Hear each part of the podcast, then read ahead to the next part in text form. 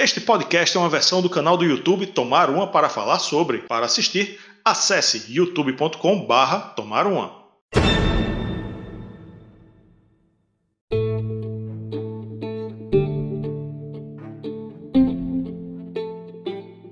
Olá, amantes do bom e velho rock and roll. Eu sou Rafael Araújo e este é um episódio onde você vai conhecer o significado por trás das letras do Iron Maiden de Bruce Dickinson. Não é uma simples tradução, a gente foi atrás da história e das metáforas de cada uma delas. Vamos começar pelo clássico do Maiden, Hallowed Be Thy Name, depois a belíssima Navigate the Seas of the Sun de Bruce Dickinson, em seguida To Tame a Land e Como Estás Amigos do Iron Maiden. E para finalizar, essa que talvez seja a mais lembrada da carreira solo de Bruce Dickinson, Tears of the Dragon. Nessa última eu já peço desculpas porque tivemos um probleminha de áudio e a qualidade não tá muito boa, mas o conteúdo é bem interessante e você não vai se arrepender de escutar até o final, tenho certeza. Fique agora com o episódio.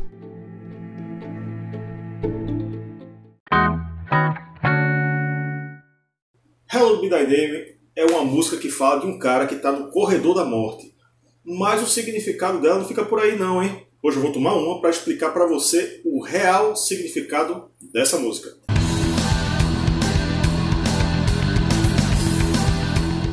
Hello Be Thy Name é uma música lançada em 1982 no disco The Number of the Beast. O autor da música é Steve Harris, é acreditado como o único autor da música. É, essa música também teve um single em 93 com essa capa aí bem sutil e delicada, com o Ed empalando o Bruce Dickinson. Essa capa, né, obviamente, é porque ele estava saindo da banda. Steve Harris ele, ele já disse em uma entrevista que se fosse apresentar uma música para alguém que nunca ouviu Iron Maiden na vida dele, ele apresentaria esta música, porque ela sintetiza né, muito da essência do, do Iron Maiden. Né? Também foi uma das primeiras músicas que Bruce Dickinson gravou quando entrou no Iron Maiden e ele, Bruce, disse que é, tanto o disco The Number of the Beast quanto a música Hallowed Be Thy Name ajudaram a elevar o nível da banda. Também temos a cerveja lançada em 2017, Hallowed, né, que, é, que, é, inspirada por essa música. Hoje eu não estou com a nossa querida Capunga, porque é dia de semana de manhã, né? Então hoje eu vou tomar uma caneca de café. Também em 2017 a banda parou de tocar essa música a Hallowed Be Thy Name porque teve um probleminha de direitos autorais. Não vamos entrar nisso muito não, porque não é o, o foco do vídeo. Uh, mas foi por causa de, uma, de um trecho da letra, que a gente vai chegar lá, é, de uma banda que é igual, igual, de uma banda chamada Beckett, lá da, lá da Inglaterra. E teve um processo por direitos autorais e tal, pararam de tocar na turnê do Book of Souls, mas voltaram e continuam tocando normalmente. Agora vamos lá analisar essa letra, certo? Ela parece bem óbvia, bem simples e bem literal, que é um cara no corredor da morte, refletindo sobre a vida até o momento que ele vai morrer. Mas não é bem assim, certo? Não é bem assim. Vamos colocar a letra aqui. A primeira parte da letra está aqui. Vou passar por ela rapidinho para a gente entender onde, onde eles querem chegar. Primeiro ele começa dizendo né, aquela parte reflexiva, lenta, com badalar dos sinos, isso é importante. Segundo o, site o Iron Brasil, ele dá. Você pode contar 20 badaladas, que era exatamente o número de badaladas que se dava na, na época da Inquisição e tal, para anunciar que ia ter o um enforcamento. Então tem 20 badaladas no, nesse começo da letra para anunciar que o cara vai ser enforcado. Personagem da nossa música. Aí fala que tá esperando, começa a ouvir o badalar do sino, a gente ouve também, que tá ouvindo a música, né? Tá refletindo sobre a vida, né? E, e ele sabe que vai ser encaminhado para a forca. E esse tempo para ele tá esse período para ele tá parecendo uma eternidade, né? E a música vai crescendo. Então, aí ele começa a ficar mais furioso. Ele começa a dizer: quando o padre ou o pastor começa a ler a extrema unção, começa a rezar a extremoção. A extremoção é a, é a reza que se faz para uma pessoa que vai morrer, para que essa pessoa seja encaminhada para o paraíso né, cristão. Essa parte é muito importante para a interpretação da música. Por quê? O nome da música é Hello Be Thy Name. O que é que significa Hello Be Thy Name? Santificado seja o vosso nome. Que é a, uma, uma parte retirada, uma frase retirada do Pai Nosso. provavelmente o, o pastor, o padre aí da, da que fez essa oração da música, ele orou o Pai Nosso. E isso a gente vai chegar lá na frente no significado disso aí, né? No porquê disso aí. Aí beleza. Ele fala que está recebendo a extremoção, é, olha através das barras para ver o, as últimas é, as últimas visões dele do mundo, né? Ele fala que o mundo deu muito errado para ele. Ele fala também que deve ter tido algum erro. É, aí ele começa, ele tá desesperado, né? Você vê pela, pela, pelo jeito de cantar de Bruce Dixon que o personagem está já se exaltando. Uh, o personagem também diz que começou a gritar, começa a gritar, que está aterrorizado, começa a querer que aquilo seja um pesadelo, que seja um sonho louco, que não seja verdade. E a, as palavras escapam dele, né, quando ele tenta falar e tal, começa a chorar, começa a gritar. Enfim, isso a música cresce, a música não para de crescer. Mas aí, no finalzinho aí dessa letra, onde você está vendo aí as, du as, duas últimas linhas, né?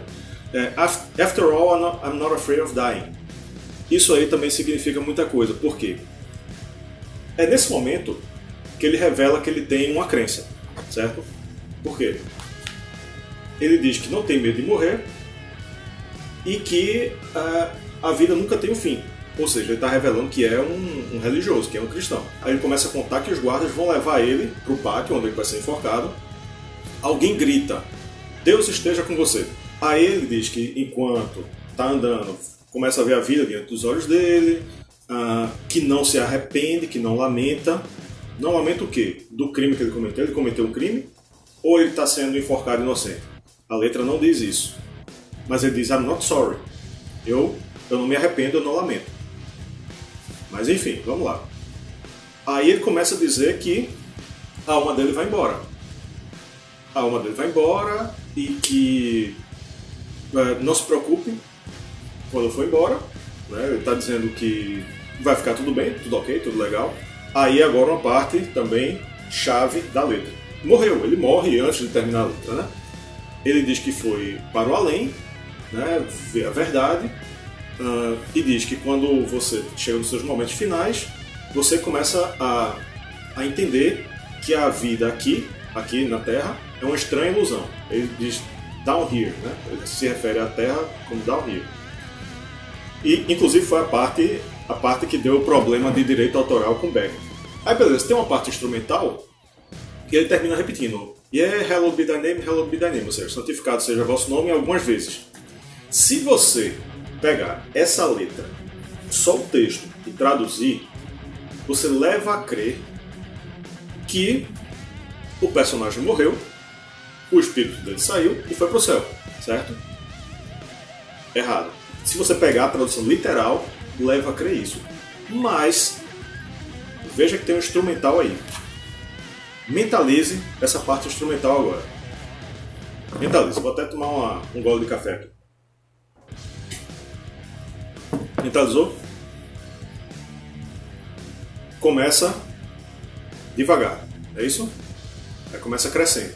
Crescendo, crescendo, crescendo, crescendo, crescendo. Começa a ficar furioso. Duelo de guitarra. Um dos mais belos instrumentais do Iron Maiden. E quando a música cresce, explode, entra Bruce Dickinson gritando loucamente: Santificado seja o vosso nome, yeah, santificado seja o vosso nome. E ele termina: Hallowed be thy name. Ele não termina nem o, o, a palavra name, só fica no, no na, entendeu? E a, e a voz dele vai caindo. A parte instrumental, ela não é um, um, um uma trilha sonora de quem vai pro, pro paraíso, não.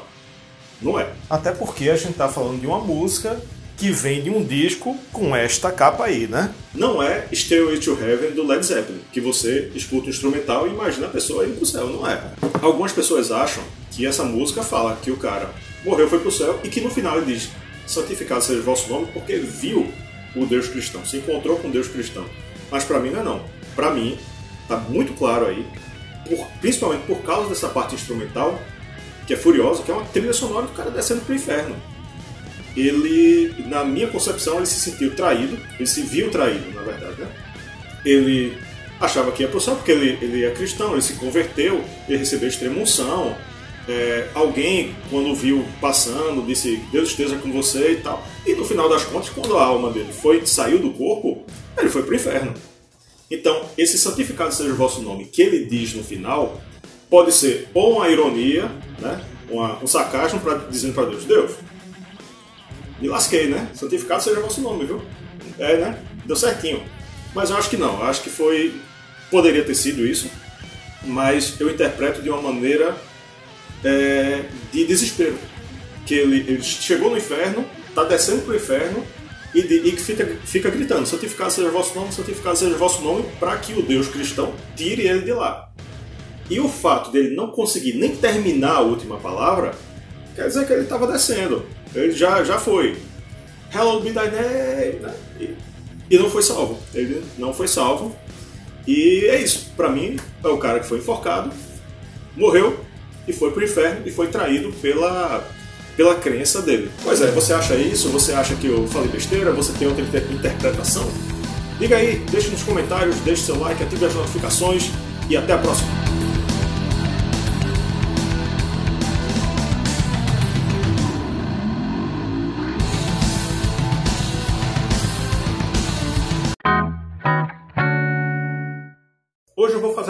Eu ainda não sei qual a letra que eu vou explicar. Eu vou decidir aqui, ó, nos dados. Vamos lá, deu 5. A música 5 do Tyranny of Souls é Navigate the Seas of the Sun. Então hoje eu vou tomar uma para explicar essa belíssima letra de Bruce Dickinson.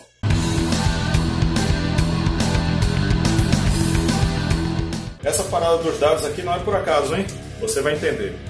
Mas, mas, quem está comigo sempre e com a gente aqui no canal é Capunga, aqui versão Lager.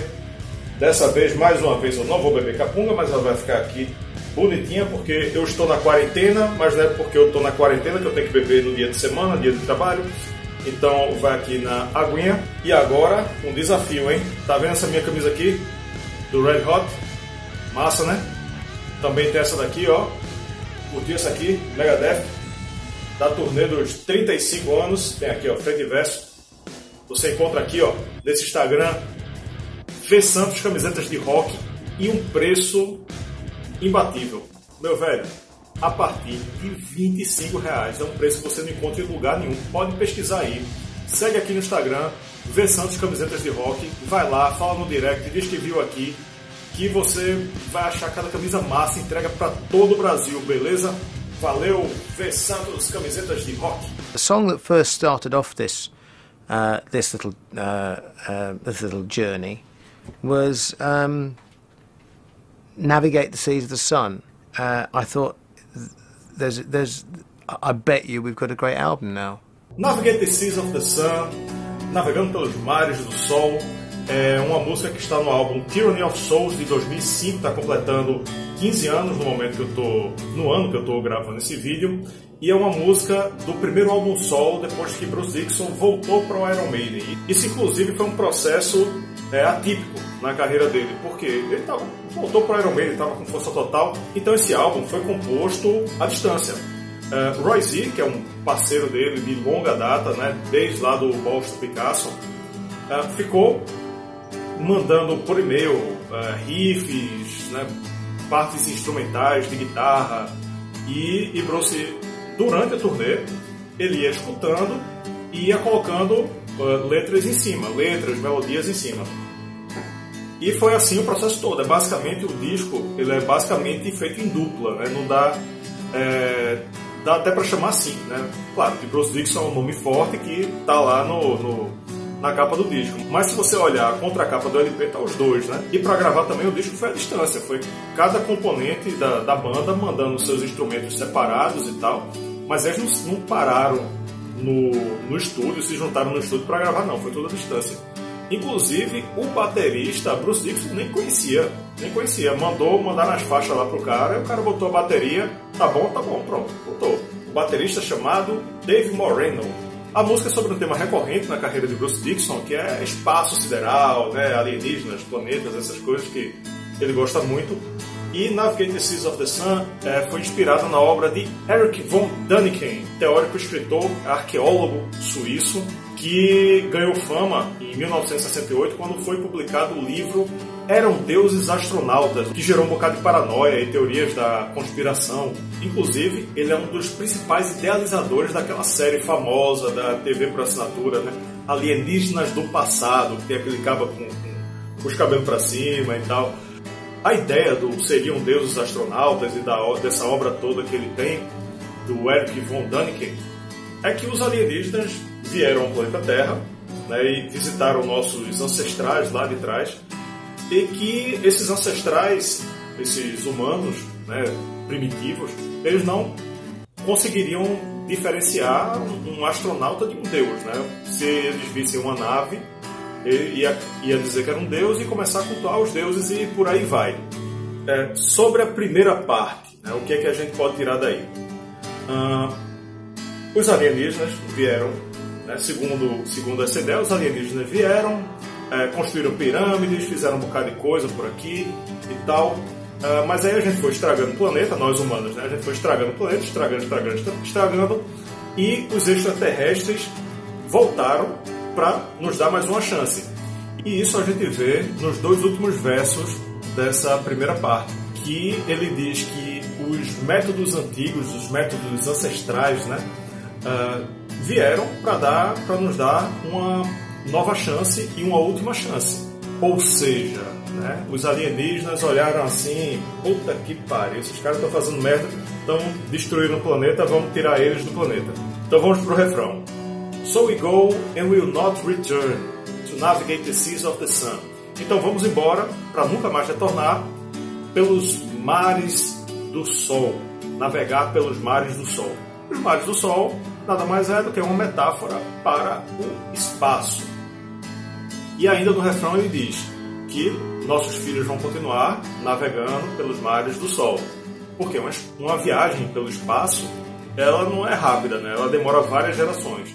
Então vão ser os filhos, os netos, os bisnetos, até que se chegue em algum lugar que dê para viver. É, a humanidade né, deve estar tá em, em uma nave ou coisa do tipo. Daqui que chegue em algum lugar, vai, vão ser várias gerações. É isso que ele quer dizer nesse trecho. Eu acho que a parte mais bonita, uma das partes mais bonitas dessa música é essa daí, ó. Roxo, dourado e azul, cores vivas de todas as tonalidades flores no jardim dos deuses. Ninguém nunca poderá saber, se você nunca as viu crescer, mas essa escuridão é mesmo cheia de luz.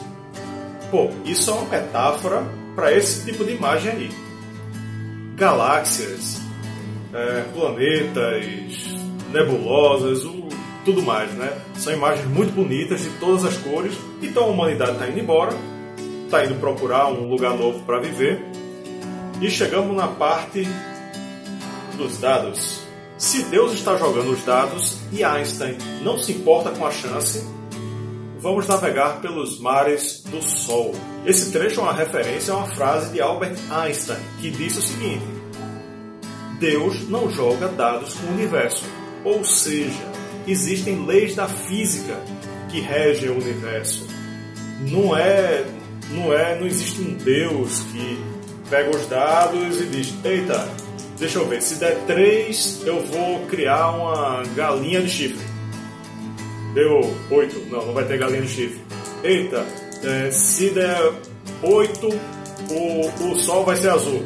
Não, não é assim. Não é assim que funciona. E na música ele diz: se Deus está jogando os dados e Einstein não se importa com a chance, vamos navegar pelos mares do Sol, é, porque parece uma coisa bem improvável, né? de você pegar a humanidade, pegar um bocado de pessoa, botar numa nave e isso, o pessoal sobreviver e chegar no planeta né, é bem improvável. Então o Bruce Dixon faz a, a, essa brincadeira e continua a brincadeira invertendo os nomes. Ele diz: é, se Einstein é, está jogando dados e Deus não se importa com a chance, vamos navegar pelos mares do Sol. E é isso. Essa foi a explicação para uma das mais belas músicas de Bruce Dickinson. Espero que você tenha gostado. Se gostou, deixa seu like, comenta aqui, dá sugestão de música que você quer que a gente explique. É, se inscreva no canal, ative as notificações e até a próxima. Tchau! 1983, o Iron Maiden lançou seu quarto álbum de estúdio, Peace of Mind, um disco sensacional, e a última música, um épico chamado To Tame a Land, diz respeito, fala do romance de ficção científica Duna, que por sinal ganhou o trailer hoje, você já viu? Eu tô super empolgado, porque eu sou muito fã de Duna, então hoje eu vou tomar uma para falar sobre a letra, para explicar a letra de To Tame a Land e sua relação com o universo de Duna.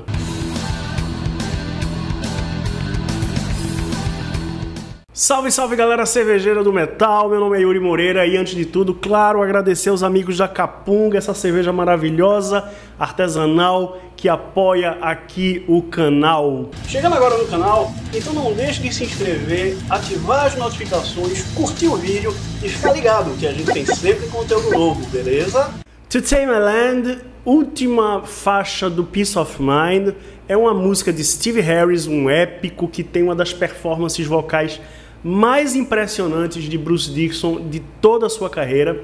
E essa música ela foi inspirada na obra de Frank Herbert, que escreveu o romance de ficção científica mais vendido de todos os tempos, Duna, lá de 1965. Esse romance ganharia ainda um filme em 1984 dirigido pelo David Lynch, que tem é, no seu elenco, a gente pode destacar o elenco gigantesco, mas eu posso lembrar de Sting, é, o Kyle MacLachlan e o Patrick Stewart, o eterno professor Xavier. Mas houve uma treta entre o Iron Maiden e o Frank Herbert porque ele, ele não autorizou a banda a utilizar o nome Duna.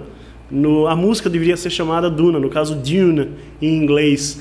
É, mas um erro, inclusive, de impressão né, da, da EMI, da gravadora, se antecipou e vocês estão vendo aí imagem, houve um, um, uma prensagem que a música não se chamava To Take My Land e sim Dune. Depois isso foi corrigido, lógico. Mas se você de repente for sortudo e tiver uma edição dessa em casa, saiba que ela vale muita grana. A desculpa do Frank Herbert foi que ele não gostava de bandas de rock, principalmente no estilo do Iron Maiden, ou seja, ele não gostava de heavy metal. Por isso ele proibiu o Iron Maiden de usar o nome Duna. Uma outra curiosidade do filme de 1984 é que a trilha sonora ficou a carga do Toto, da banda de Steve Lukather. Mas se você escutar To Tame My Land, dá para você imaginar ela como tema, né, como música tema do filme, principalmente aquele comecinho ali, com aqueles ventos, né, tal, no deserto, tal, aquela coisa toda. Mas sem mais delongas, vamos começar a análise da letra. Eu vou contar para vocês, na verdade, porque a letra ela é muito direta, ela é muito simples, mas eu vou aproveitar então para falar sobre o universo de Duna através da letra do Iron Maiden. A história de Duna gira é, em torno, toda a economia do universo de Duna gira em torno da extração e do comércio de uma especiaria, de um tempero chamado melange. É uma substância que ela dá poderes, ela aumenta a vitalidade, expande os sentidos né, de quem usa e ela é responsável por deixar os olhos azuis brilhantes ali dos habitantes do planeta Arrakis. Assim, no universo de Duna, quem domina a especiaria controla o mundo, né? Porque a especiaria, inclusive, permite que os navegadores é, dobrem o espaço-tempo, né? Eles têm a capacidade de viajar, de fazer viagens interestelares e tudo isso é possível através dessa substância que só existe no planeta Arrakis, também conhecido como Duna. A história de Duna gira em torno da disputa entre duas casas reais, a casa Artrades, lá do nosso protagonista Paul Artrades, do planeta Caladan, e a casa Harkonnen, né, que tem o Barão Harkonnen, o vilão da história, que está lá em Giri Prime. Essa disputa entre eles é usada pelo Imperador do Universo, que teme o poder da casa Artrades, e ele resolve né, jogar ali nos bastidores para fazer as duas casas brigarem entre si e, consequentemente, destruir a casa Artrades. Depois de uma introdução sensacional, a música finalmente começa. Bruce Dixon canta: Ele é o rei de toda a terra, no reino das areias, de um tempo que ainda está por vir. Ele governa os vermes da areia e os Fremen em uma terra entre as estrelas de uma época ainda por vir. Ele está destinado a ser um rei, ele reina sobre tudo em uma terra chamada planeta Duna. A água de seu corpo é a sua vida e sem ela você morreria no planeta deserto, né, no desértico planeta Duna. O reino das areias aí, lógico, é Arrakis, o planeta onde tem lá a especiaria e os vermes gigantes que já são mencionados aí na letra. Os Fremen é o povo nativo de Arrakis e ele que vai governar, né? Ele é o Paul Atreides, filho do duque Lero Atreides e herdeiro, claro, do trono do planeta Caladan. Por conta de sua herança real, o Paul ele foi treinado em artes marciais a vida inteira, né? Estratégia militar e também através de sua mãe nas artes de bruxaria, digamos assim, é, as artes Bene Gesserit, né, que o Iron Maiden fala um pouquinho mais para frente. Além dos Fremen, habitam o planeta Duna os vermes gigantes, né, que vão ficar sensacionais. Ele aparece ali no final do trailer. E eles são os habitantes originais do planeta Duna. E você não pode sair no deserto né? Porque as vibrações quando você pisa na areia, as vibrações eles é, chamam os vermes, né? Eles são atraídos e é muito provável que você seja devorado ali. Tanto que no, no filme original, é, quando eles querem capturar os vermes, eles botam uma, uma, um equipamento, uma ferramenta na areia, que ela fica soltando um pulso, e esse pulso é que chama os vermes. A letra também já chama atenção para a questão da água, né? O planeta Duna é um planeta desértico, então a sua água é a sua vida. Quem vai se aventurar lá em Duna tem que usar um, um, uma roupa especial, um traje destilador. Ele filtra os fluidos corporais, impedindo a perda de líquidos, basicamente. A letra continua, né? Sem um traje destilador, você fritaria nas areias tão quentes e secas em um mundo chamado Arrakis. É uma terra que é rica em especiaria, os cavalgadores da areia e os ratos que eles chamam o Muad'Dib. Ele é o Quizas Haderach, ele nasceu de Caladan e irá tomar o Gonjabar. Ele tem o poder de prever o futuro olhar o que já é passado. Ele é o comandante das estrelas. Os cavalgadores dos vermes, né, gigantes, os Sand Riders, como diz na letra original, diz respeito a uma habilidade que os Fremen é, desenvolveram de montar e cavalgar os vermes gigantes. O Muad'Dib é o nome dado a outra espécie nativa lá de Arrakis, que é parecida com um rato, que consegue também sobreviver em deserto aberto. Então, para os Fremen, é, essa figura do Muad'Dib, ela significa né, é, resistência. E é o nome que o Paul Atreides adota como nome nativo quando ele vai se juntar aos Fremen lá em Arrakis. A letra também fala no Quizzes Haderach, mas o que quer dizer isso? Para explicar isso, eu preciso primeiro dar mais detalhes sobre as Bene Gesserit. Elas são uma sociedade é, antiga, apenas de mulheres, que através da manipulação da especiaria, obviamente, elas conseguem alguns poderes extrasensoriais e tal.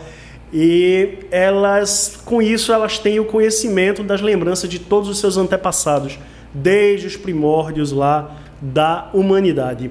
E elas têm um plano que elas vêm desenvolvendo ao longo de centenas e milhares de anos, que é gerar o Quizer Haderach. Seria uma pessoa do sexo masculino, um homem que teria essas habilidades de ter a memória genética do passado, mas também o poder de prever o futuro. E esse é o Muad'Dib, esse é o Paul Atreides, o protagonista da história, que é gerado por uma Bene Gesserit, que é sua mãe, Jessica Atreides. A letra ainda fala no Gonjabar que o Muad'Dib, que o Paul Atreides, que o protagonista vai tomar. O Gonjabar é uma pequena agulha envenenada que pode ser facilmente escondida, que ela, você coloca ali ela na ponta do dedo, e ela é muito temida por ser uma arma mortal. Mas vamos em frente com a letra porque vai começar aquela parte que Bruce Dixon mostra todo o poder da sua voz.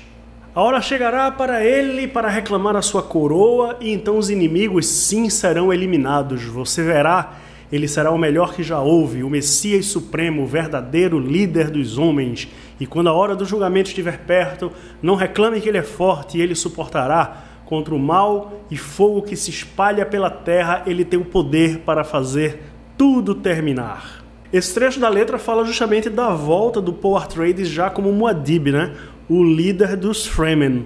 Ele e sua mãe, depois da morte do seu pai, do Duque Leto, que foi assassinado pela casa Harkonnen, pelo Barão, é, eles se refugiam lá com os Fremen, passam a conviver, aprender a cultura dos Fremen e ensinam né, as técnicas Bene Gesserit. E é quando Paul Atreides volta, né, cavalgando o verme gigante para reclamar a sua coroa.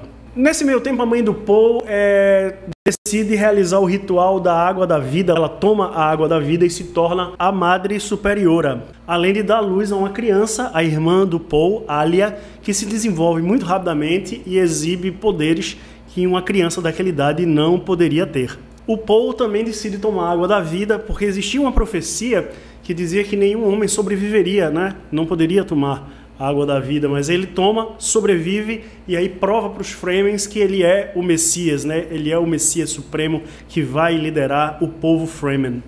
E a história termina com Muad'Dib e os Fremen enfrentando a casa Harkonnen, derrotando a casa Harkonnen, matando o barão, é, destituindo o imperador e ele se torna o grande Messias, o cara que controla tudo, é ele que manda na porra toda.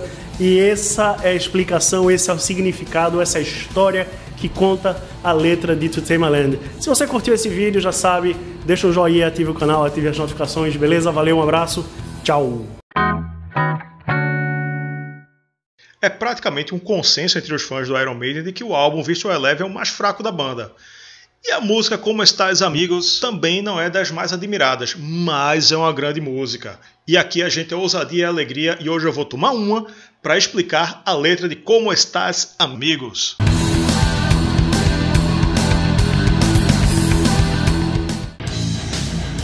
Uma pausa rapidinha para lembrar você de deixar seu like, ativar as notificações e comentar o vídeo, hein? E detalhe, eu mesmo coloquei Como Estás Amigo na lista das músicas mais fracas do Iron Maiden e muita gente concordou comigo, né? O link está aqui na descrição, a gente fez parte 1 e parte 2, mas é uma grande música, uma música muito boa e eu sei que tem gente do outro lado dessa lente aí que gosta muito de Como Estás Amigo, como eu também gosto. Iron Maiden, até quando é ruim, é bom, né? Então vamos à letra. É uma música de Yankee Gers e Blaze Bailey e trata da Guerra das Malvinas, que foi um conflito entre britânicos e argentinos. Então vou explicar um pouquinho dessa história aí. Essas são as primeiras imagens das Ilhas Malvinas depois da chegada das tropas argentinas. Não se sabe com exatidão o número de homens, navios de guerra e veículos anfíbios que as forças argentinas mantêm nas Ilhas Malvinas e Geórgias do Sul. O que é certo é que o ambiente é de tensa expectativa depois do anúncio oficial do governo britânico do envio de uma frota de 40 navios de guerra para lá. As Ilhas Malvinas compõem um pequeno arquipélago no Atlântico Sul. Os ingleses o chamam de Falklands e ocupam as ilhas desde o ano de 1883. Como o litoral argentino fica só a 480 quilômetros de lá, esse domínio dos ingleses nunca foi bem aceito pelos hermanos. Então, em 1982, o ditador argentino Leopoldo Galtieri resolveu invadir as Ilhas Malvinas e tomou a capital Stanley. Essa invasão teve razões políticas. A ditadura era acusada de má administração e de abuso dos direitos humanos. Mas ó, que surpresa, né? Uma ditadura ser assim, né? Mas isso é mentira aí, tá ok? Isso aí é mentira, porque a ditadura é muito bom aqui no Brasil, foi muito bom. Todo mundo prefere a volta da ditadura aqui, tá ok? Não, prefere não. E para limpar a barra da ditadura, tiveram essa excelente ideia para unir a Argentina os argentinos estão mesmo dispostos a reagir a qualquer ataque. Hoje, o presidente da Argentina foi claro: ele disse que a nação está pronta para o combate. Só que o ditador Galtieri não esperava duas coisinhas. Um, o tamanho da reação. A Grã-Bretanha enviou um número de soldados quase três vezes maior do que o da Argentina. E dois, que os Estados Unidos fossem apoiar os britânicos. Resultado: dos 10 mil soldados que a Argentina enviou, 750 morreram dos 28 mil soldados que a Grã-Bretanha enviou, 256 morreram. E com esse desastre nas Ilhas Malvinas, o regime militar argentino caiu e foi substituído por um governo civil. Então a música Como Estás Amigo é como se fosse um pedido de desculpa dos ingleses, a banda Iron Maiden é da Inglaterra, para os argentinos. Que sempre gostaram muito do Iron Maiden, inclusive. A palavra amigo não está em inglês, mas está no idioma dos argentinos como uma forma de aproximação. Então a letra diz o seguinte: Como está, amigo, pela morte daqueles que não conhecemos, vamos nos ajoelhar e rezar, eles nunca saberão que nos importamos. Manteremos aceso o fogo, manteremos acesas as chamas, tentaremos relembrar o que é certo e o que é errado, sem mais lágrimas, sem mais lágrimas, se vivermos por uma centena de anos, amigos, sem mais lágrimas. Isso quer dizer que as pessoas que morreram no conflito não podem ser esquecidas. A estupidez da guerra, o absurdo da guerra não pode ser esquecido. Temos que lembrar o que é certo e o que é errado, não é qual país está certo, mas o tipo de solução que se encontra para os conflitos não pode ser a guerra. Tem que ser de outra maneira. E que mesmo que a gente viva 100 anos, não podemos chorar, né? sem mais lágrimas. Não podemos deixar que isso aconteça novamente. E se a gente esquecer mesmo deles e do sacrifício que eles fizeram, a maldade e a tristeza vão nos visitar novamente. Dançaremos à luz do sol, beberemos o vinho da paz, nossas lágrimas devem ser de alegria. Manteremos a besta na Bahia.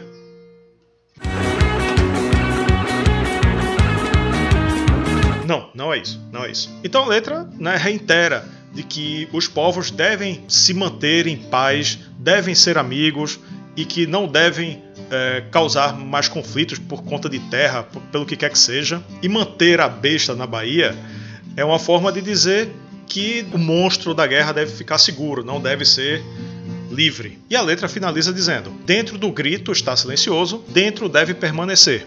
Sem vitória, sem conquistas, apenas horror, apenas dor. Com isso, a letra quer dizer que as conquistas da guerra não são nada é, diante do, do, horror, da dor e da, da destruição que, que ela causa.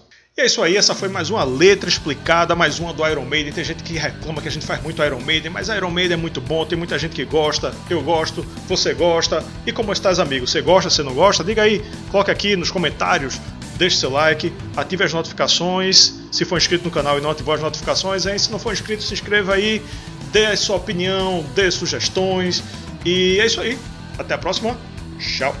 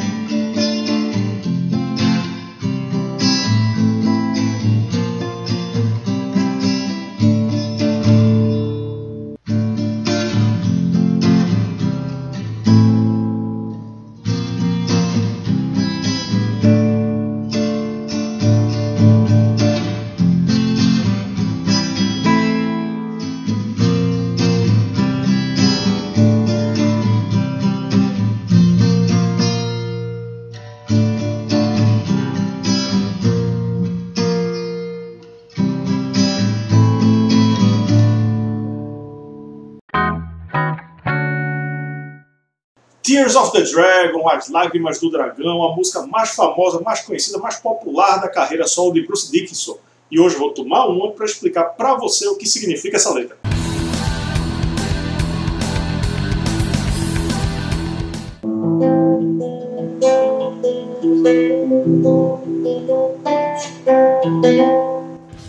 Bonito, hein? Que introdução bonita. Pois é, não cai não. Ah, você deve ter notado que o ambiente aqui está diferente também, está sem Yuri. Pô, Yuri. Yuri está de atestado. Yuri está de atestado médico, não pôde estar tá aqui, então eu estou fazendo esse vídeo sem ele para a gente prosseguir com o cronograma, não deixar você sem vídeo. Tears of the Dragon fez parte desse álbum aqui, ó. Balls to Picasso. Aqui, ó, da, da capa do banheiro. Tá aqui um, um papel higiênico aqui atrás. O que aconteceu? Essa música, ela foi composta quando Bruce Dickinson decidiu sair do Iron Maiden. Ele não tinha banda solo, não tinha nada ainda. Ele decidiu que, que queria sair do Iron Maiden lá no começo dos anos 90, em 93. E esse single, ele saiu em 94. O single, Tears of the Dragon, saiu em 28 de maio de 94. E o Bruce Dixon não tinha banda, não tinha nada. O Bosch Picasso, vou pegar ele aqui de novo, o Bosch Picasso, ele foi um disco complicado para sair. Ele demorou três tentativas. Bruce Dixon formou uma banda, começou a fazer as composições, já tinha Tears of the Dragon, fez outras composições, não rolou, então tentou uma outra vez, também não rolou, até que se juntou com o Roy Z, o produtor Roy Z, guitarrista também, e saiu Bosch Picasso. De todas essas, essas tentativas anteriores, a única música que entrou nesse álbum que, que, que resistiu foi Tears of the Dragon. E vamos falar um pouco sobre o que fala essa letra, o que significa, né?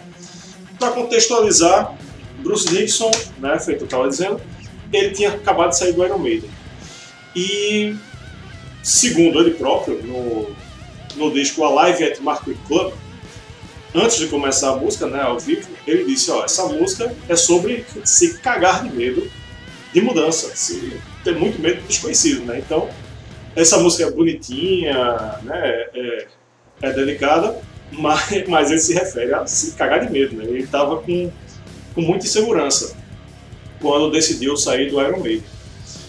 E vamos analisar essa letra, né? Vamos aqui começar. Aqui, primeiro trecho. For too long now, there are secrets in my mind. É, o que, é que ele diz?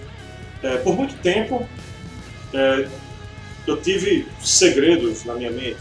Por muito tempo, é, eu tinha que ter dito coisas. Ele diz, né, na escuridão eu tropeçava na porta, né, para achar uma razão, achar um, um, um momento, um, uma ocasião, um lugar.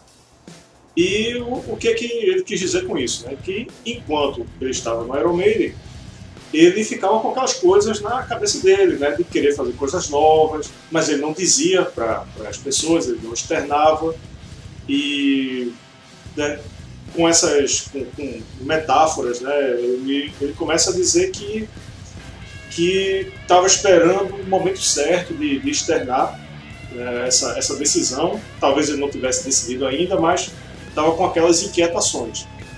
Uh, fazendo parênteses, de, desde o desde alguns anos antes, né, na época do Seventh Sun, por exemplo, ele estava enchendo o saco de Steve Harris para fazer é, algumas coisas acústicas. E o que ele conseguiu foi o começo do Seventh Sun, foi aquele, aquela introdução do violão, Seven Deadly Sins, Seven Ways to Win, né, enfim, aquela, aquele começo e o final do Seventh Sun. Foi o máximo de acústico que ele fez.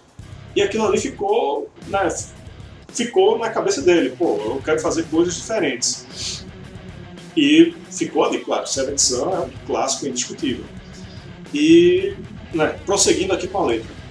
É, Waiting for the Winter Sun, é, esperando pelo sol do, do, inverno e a, a luz é, fria do dia, ou seja, o que seria o, o sol de inverno, né? Pô, você está com frio, aí esperando por aquele, aquele, aquele sol quentinho, né, para lhe aquecer. Uh, the Misty Ghosts of Childhood Fears, né, seriam os fantasmas nebulosos do, do, da infância, dos medos da infância, né? Então, sei lá, aquele medo, aquela insegurança que ele tinha quando era criança, é aquilo ali voltou, né? Nesse momento que ele que estava é, com a cabeça né, conturbada, querendo no Iron Maiden, numa banda gigante, né? Uma banda enorme, mas queria queria coisas novas, né? E ele termina essa parte da letra dizendo: é, a pressão está crescendo e eu não eu não posso ficar parado, né? Aí vamos aqui,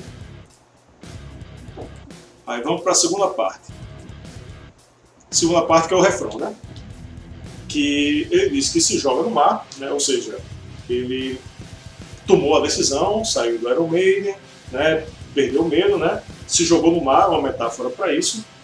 É, release the wave, let it wash over me. Né? Ou seja, ele deixou a onda bater nele e, e, lavar ele, né? como se fosse uma purificação ali. Ó, tô vulnerável aqui, vou deixar a onda bater em mim.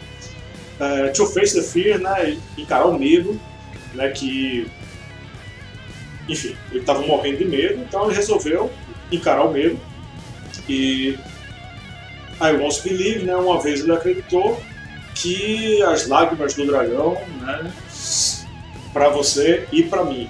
O que é que o que é que esse dragão, né? Aí é a parte mais mais diferente, né? Mais difícil de de a gente interpretar. O dragão, né, no, no, no meu entendimento, seria ele literalmente o dragão é um monstro. Né?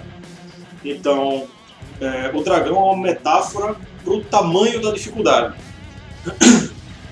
Ele estava uma banda gigante, uma banda enorme, milionária e tudo mais, que garante o sustento dele e dos familiares dele por algumas gerações. E, pô, é, o tamanho dessa decisão é, um, é monstruosa, monstruosa como um dragão e o que seriam as lágrimas do, do dragão, né? O, o, sofrimento que isso causa. E ele diz: The tears of the dragon for you and for me, ou seja, as lágrimas do dragão para você e para mim. Então vai causar um sofrimento para você, pode ser você fã, você da banda, o Iron Maiden, mas vai causar o sofrimento para todo mundo. Mas é uma decisão que ele tomou. Então, o refrão ele repete algumas vezes, né? Durante a música. Aí vamos aqui para Última parte. Where I was, né? Onde eu estava. Onde eu estava, ou seja, no Iron Maiden, né? Onde eu estava, ou seja, no Iron Maiden, ele tinha asas, mas não podia voar. É isso que ele está dizendo com metáforas aqui. Com metáforas aqui. Né? Eu tinha asas, mas não podia voar. Uh, eu tinha lágrimas, mas não podia chorar. My emotions Frozen in an Ice Lake. Né? As emoções dele estavam congeladas num lago. Né? Aí ele termina aqui dizendo, essa parte dizendo que não poderia sentir elas até que o gelo começou a quebrar. Ou seja, até quando ele decidiu que, que não estava mais preso a aquilo ali. Aí continua, né? Uh, eu não tenho poder sobre isso. Você sabe que eu estou com medo as, o, o, o muro que eu construí está caindo, está quebrando, né, está desmoronando. Ou seja, ele tinha, criou uma proteção né, para ele, para a carreira dele, para a família dele, etc. Mas com essa decisão, o muro está desmoronando. Ah, a água está se movendo, eu escorrego. Ou seja, depois que a decisão foi tomada, de sair da banda, ele escorregou e pronto. E foi. Só foi, entendeu? Só foi. Aí repete o refrão, né? Se diz que, diz que se joga no, no mar de novo, né? aquela, aquela coisa. Uh, aí entra, tem aquela parte instrumental, que entra até um reggae. Né? Esse reggae no meio, ele significa muita coisa, porque uh, essa música é sobre mudança, é sobre o medo de ousar. Então, um cara que conhecido por uma mega ultra banda de heavy metal mete um, um reggae no meio. Então, esse reggae ele não, não é uma, simplesmente uma brincadeira. Ele tem a ver com a letra da música e com o contexto e com o tema da música. E, enfim, no final ele diz Slowly I awake, ou seja, lentamente eu acordo, lentamente eu me ergo, uh, as muralhas né, que eu construí ainda estão desmoronando, a, a, água está se movendo e ele escorrega e o refrão de novo. Pois é, e essa foi a nossa primeira análise de letra, letras explicadas. Se você gostou, deixa seu like, deixa seus comentários, diz qual a letra que você gostaria que a gente analisasse aí também. E curta o vídeo, ative as notificações e eu acho que é só isso mesmo. Tchau!